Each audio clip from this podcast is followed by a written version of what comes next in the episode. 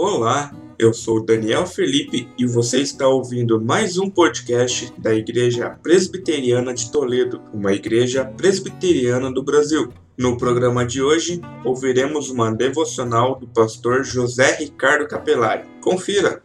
Uma das coisas que me chamam a atenção na oração do Pai Nosso é a disposição de Cristo em colocar a vontade de Deus acima de todas as coisas inclusive acima de sua própria vontade. Jesus está em plena humanidade em serviço aqui na terra para que a vontade do Pai se cumpra através de sua vida e munido dessa natureza humana, com certeza em certos momentos uh, vinha ao seu coração e à sua mente o desejo de impor a sua vontade, de ter satisfeito a sua vontade. Mas ao ensinar o povo sobre a oração padrão do Pai Nosso, que não deve ser usada como uma ladainha, uma repetição, mas antes é um padrão de oração com é, ensinamentos e colocações que servem para nós, o Senhor Jesus expressa: seja feita a tua vontade, assim na terra como nos céus. Essa tua vontade é a vontade de Pai em contraponto à nossa vontade.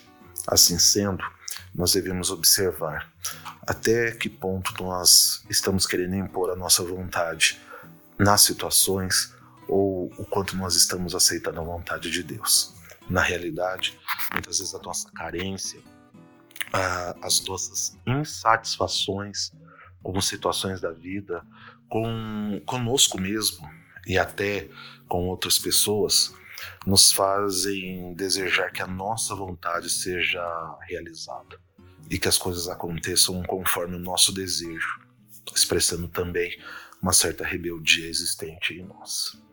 Nós devemos sujeitar a vontade de Deus e permitir que a vontade dele aconteça em nós, em detrimento da nossa vontade e a vontade alheia. Nós não estamos aqui para satisfazer a homens, não estamos aqui também para nos satisfazermos, mas é a vontade de Deus que tem que prevalecer em nós. Então, quando nós assumimos essa visão, ah, as coisas começam a se acertar.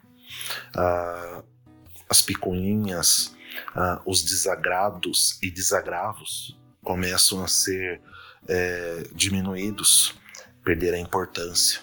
E nós começamos a focar em coisas maiores e sublimes como por exemplo o reino dos céus e a vontade soberana de Deus sendo satisfeita ali. Por isso, faça dessa oração hoje a tua oração. Seja feita, Senhor, a tua vontade, não a minha. Eu não quero que os meus desejos afluam, mas os teus, Senhor.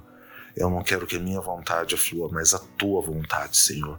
Eu não quero mais me satisfazer e nem dar vazão aos meus desejos, mas o meu desejo é que a tua vontade se cumpra. Que eu seja instrumento disso, Senhor, e que é, diminua eu, para que tu cresças a cada dia mais. Que Deus te abençoe. Oro por você e por mim, para que nós coloquemos isso em prática, no nome de Cristo Jesus. Amém.